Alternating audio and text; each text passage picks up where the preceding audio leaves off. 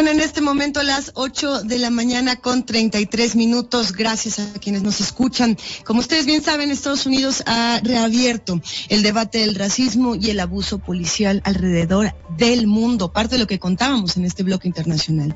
En Estados Unidos, cada año alrededor de mil personas mueren como consecuencia de la acción policial, eh, de acuerdo con datos oficiales. Bueno, ahí tenemos precisamente este caso emblemático de George Floyd.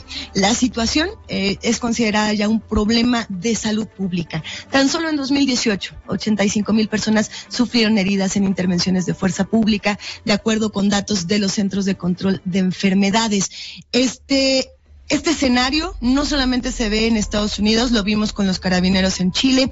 México no está fuera de esta discusión. En días recientes, este caso de Giovanni en Islahuacan, Jalisco, quien murió bajo custodia de la policía municipal, detonó esta serie de protestas para exigir justicia que hemos visto eh, a lo largo de este fin de semana. Y es por ello que queremos hablar esta mañana con Edna Jaime Treviño, directora general de México Evalúa. ¿Cómo estás, Edna? Buenos días. Buenos días, Luisa. Pues muchas gracias por la oportunidad de, platicar sobre este tema que es clave. Y sin duda, clave escuchar tu voz, Edna. Agradecemos muchísimo que nos hayas tomado la llamada. El uso de la fuerza en el mundo, en México, como ya lo hemos conversado en ocasiones anteriores, genera eh, una relación asimétrica y me refiero a que quienes hacen uso de la fuerza sistemáticamente en el mundo abusan de la misma. ¿Qué falla en la regulación del uso de la fuerza que vemos, bueno, pues sistemáticamente con estos abusos por parte de las policías? Es lograr equilibrios en el uso de la fuerza, realmente sujetar la actuación de los elementos de seguridad eh, de cuerpos armados, cualquiera, cualquiera que detente el uso de la fuerza de manera legítima, como lo hacen los agentes del Estado, eh, eh, lograr controlar ese regular ese uso de la fuerza es verdaderamente difícil. Mira, en Estados Unidos, donde pues hay una serie de expedientes sobre abuso policial grave, pues debo decirte que llevan años tratando de encontrar los mecanismos eh, Luisa, para lograr regular el uso de la fuerza. Tienen leyes muy bien establecidas, tienen entrenamientos, sus policías pasan años en entrenamiento, en academias, eh, y a pesar de eso, tienen mecanismos de control interno, sus oficinas de, asuntos internos, en muchos de ellos son bastante bien estructuradas y eficaces, mecanismos de observación externa, eh, se han probado todo tipo de instrumentos y mecanismos y aún así se da el abuso policíaco. Eh, en México, ¿qué te puedo decir, Luisa?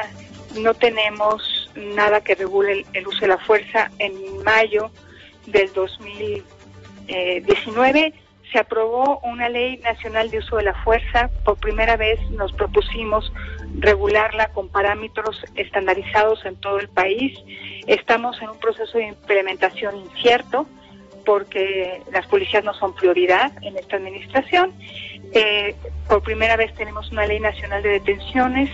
Estas dos leyes se aprobaron, Luisa, en el marco de la aprobación de la Guardia Nacional eh, como petición de los grupos preocupados de que las Fuerzas Armadas y de que un nuevo cuerpo de seguridad integrado por militares pudieran abusar más de la fuerza. Entonces tenemos estas dos leyes, eh, te digo, apenas aprobadas el año pasado, eh, con enormes riesgos, eh, enormes riesgos porque pues en este país sabemos a través de distintos instrumentos de que no son excepcionales eh, los abusos de la fuerza. El caso Giovanni no es el único. tenemos también eh, historias muy duras de abuso policial que ha implicado eh, la vida de, quienes han sido detenidos y de quienes han sido abusados. Entonces, pues creo que tenemos un larguísimo camino por recorrer. Creo que tenemos que poner esta agenda en el centro de nuestras discusiones. Creo que, Luisa, tenemos que regresar a la discusión pública el tema del fortalecimiento de nuestras policías. No vamos a poder tener seguridad y respeto a los derechos humanos y poder controlar el abuso si no invertimos en las policías, si no las entrenamos, si no generamos marcos institucionales que acoten eh, y puedan vigilar esa conducta, su conducta. Entonces es complejísimo, pero sin duda debe estar en el centro de nuestras discusiones. Edna, eh, sostienes que la Guardia Nacional Militar y las Fuerzas Armadas, eh, haciendo tareas de seguridad en este país, bueno, implica un riesgo enorme de abuso en el uso de la fuerza. Desde tu punto de vista, ¿qué criterios tendrían que cambiar en los protocolos que, que regulan el uso de la fuerza del Estado para evitar estos abusos? ¿Y cómo se podrían modificar estos criterios en el momento en el que nos encontramos actualmente? Pues ya contamos con el, una ley de uso de la fuerza que, como te decía, ya establece estándares para que regulan el uso de la fuerza. Eh, es bien importante tener este referente. Ya no podemos decir que estamos en un vacío. Ya tenemos un parámetro para la actuación policial eh, y los criterios con base en los cuales se puede hacer uso de la fuerza y la intensidad de la misma. Ya tenemos un referente. ¿Qué necesitamos ahora? Pues que se observe eh, que todos los estados, estados con base en esta ley nacional de uso de la fuerza la regulen. Eh, y, pero más importante, tú sabes que las leyes son un, el principio, pero no son el final. Eh, necesitamos una buena implementación y para eso necesitamos entrenar a nuestras policías. Realmente tenemos patrullando, tenemos portando un arma a personas que no han sido debidamente entrenadas eh, y que por lo tanto, eh, ante una situación difícil, eh, caen en abuso de la fuerza. Necesitamos muy buenos entrenamientos, pero también necesitamos generar consecuencias a quien, a quien haga un uso abusivo de la fuerza. Y para eso necesitamos mecanismos, eh, primero de monitoreo, eh, de observación de la conducta policial en el campo y, y necesitamos generar consecuencias. De nada nos sirve tener una ley si esta no se aplica, si no hay consecuencias para quien abusa del, eh, del uso de la fuerza, si, si no se entrena correctamente. Entonces no podemos pedir que un elemento de seguridad que no está entrenado, que no está inscrito en un marco de incentivos correcto y que no es observado, eh, pueda tener una conducta alineada con lo que queremos, con la regulación del uso de la fuerza y con, con una conducta de integridad. Entonces, bien importante generar consecuencias y tener estos mecanismos de control. Eh, los, las oficinas de asuntos internos eh, deben ser suficientemente fuertes, no depender de la policía, no puede ser que algo que regula y que observa una entidad, pues dependa de esa misma entidad. Eh, tenemos que encontrar un diseño correcto para estas oficinas de asuntos internos, que tenga presupuesto, que no sea capturada eh, y que dé resultados a quien presenta una queja, pero también vigilancia externa. Eh, entre más controles y contrapesos, nos podemos asegurar que el poder, el uso de la fuerza está controlado. Me, quedo pensando en los distintos factores internacionales y en cómo están cambiando, digamos, eh, pues sí, las vidas políticas y las vidas de seguridad de muchos de los países. El ejemplo de Estados Unidos es uno, el ejemplo de Chile es otro, inclusive hay ejemplos históricos en Ucrania, etcétera, Etna. Eh, en México, con lo que pasó actualmente con Giovanni, ya hay detenidos. Eh, nosotros seguimos de este lado atentos a lo que ocurrió con el caso de Melanie en la Ciudad de México, esta adolescente que, bueno, resultó herida en la movilización del viernes pasado. Se prevé que por ello, bueno, pues el día de hoy se realicen nuevas protestas. Sin embargo, en, este escenario también tenemos que, meter, Edna, pues el tema de la normalización, de cómo en México se ha normalizado la violencia a tal punto eh, que eh, esto para muchos podría no generar un cambio histórico como el que sí se está generando en Estados Unidos. Pues ese es un problema que tenemos que resolver. Estamos tan acostumbrados al abuso policial, al abuso de las Fuerzas Armadas, que eh, pues nos parece normal y yo creo que eh, necesitamos como punto de partida eh, quitarle esa normalidad. Las fuerzas de seguridad no pueden abusar. Están, las policías deben estar al servicio del ciudadano. Entonces, me parece muy importante que se visibilicen estos casos, que hagamos conciencia de que no es normal, que las policías deben de inscribir su comportamiento, su actuación a marcos de regulación de la fuerza y que ese debe ser nuestro objetivo. Y claro que eh, eh, mientras no conozcamos los casos de abuso policial, mientras no sean visibles, tú decías, Luisa, que en Estados Unidos llevan un registro, no solamente la letalidad por parte de policías y fuerzas del orden en general, eh, eh, su índice de letalidad qué tan alto es. En México ni, no tenemos ese dato, no tenemos eh, información sobre casos de abuso.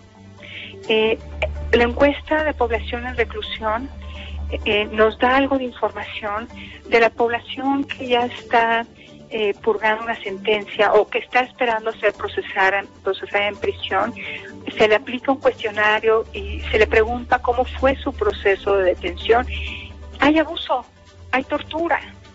Eh, entonces, por estas, por medio de estas fuentes es que tenemos conocimiento de lo que sucede en cuanto al uso de la fuerza, eh, en cuanto al respeto o no de derechos humanos, y deberíamos de abocarnos a tener información más clara, sistematizada, para poder mencionar el tamaño del problema, para ubicar dónde está y para poder encontrar soluciones. Un contrapeso fundamental también es la Comisión Nacional de Derechos Humanos. Las comisiones de derechos humanos estatales son un contrapeso muy importante al abuso de poder, al, abuso de la fuerza y necesitamos que éstas estén trabajando al 100. Eh, y que entiendan cuál es su mandato y cuál es su visión. Desafortunadamente yo siento que la Comisión Nacional ha perdido la brújula eh, eh, escuchábamos hace, hace unos días de que se la quieren transformar en una eh, defensoría de los pobres. No, los derechos humanos son de todos, no solamente de un grupo de la población. Hay poblaciones vulnerables que merecen un trato especial diferenciado, pero las comisiones de derechos humanos, los ombudsperson, son fundamentales también para el control del uso de la fuerza. Entonces hay que quitar, eh, debe ser excepcional, no debe ser normal el uso de la fuerza, hay que visibilizarlo, hay que documentarlo y hay que generar los mecanismos para controlar el uso de la fuerza de manera efectiva. Dimos un paso importante con la promulgación de la ley del uso de la fuerza, necesitamos implementarla y sabemos que las leyes no cambian realidades, tienen que venir acompañadas de otras acciones, eh, principalmente entrenamiento, pero también buenos sistemas de contrapeso dentro de la policía y de vigilancia externa. Sí, eh, precisamente nos estaban preguntando, Edna, y ya para despedirnos en, redes sociodigitales, desde antes de que comenzara esta conversación, eh, ¿qué estaba ocurriendo con el actuar de la CNDH? ¿Qué, ¿Qué papel tendría que estar jugando en un momento como este? ¿Y por qué no habíamos visto respuesta en los últimos días respecto a lo que estaba ocurriendo en particular con el caso de Giovanni? Debería la Comisión de Derechos Humanos Estatal y Nacional estar acompañando las investigaciones eh, para que éstas se hagan apegadas al debido proceso, para que nos permita esclarecer los hechos y en su caso, cuando encuentre conductas fuera de la ley, eh, emitir recomendaciones. Es importante este papel que tenía la Comisión Nacional de Derechos Humanos de emitir recomendaciones porque es la manera que visibilizaba abuso o una actuación irregular por parte de la autoridad. Bien, con esta respuesta nos quedaremos por ahora. Eh, será interesante platicar muy pronto. Edna Jaime Treviño, directora general de México Evalúa. Como siempre, te agradecemos muchísimo que te tomes el tiempo de charlar con nosotros. Muchas gracias por esta oportunidad, Luisa, y muy buenos días para ti y para tu audiencia. Un abrazo, Edna. Vámonos brevemente a una pausa y reflexionar también en algo que Edna Jaime siempre nos ha puesto sobre la mesa y es que son las reformas hechas a la medida de las comunidades las que pueden cambiar las realidades. Pausa.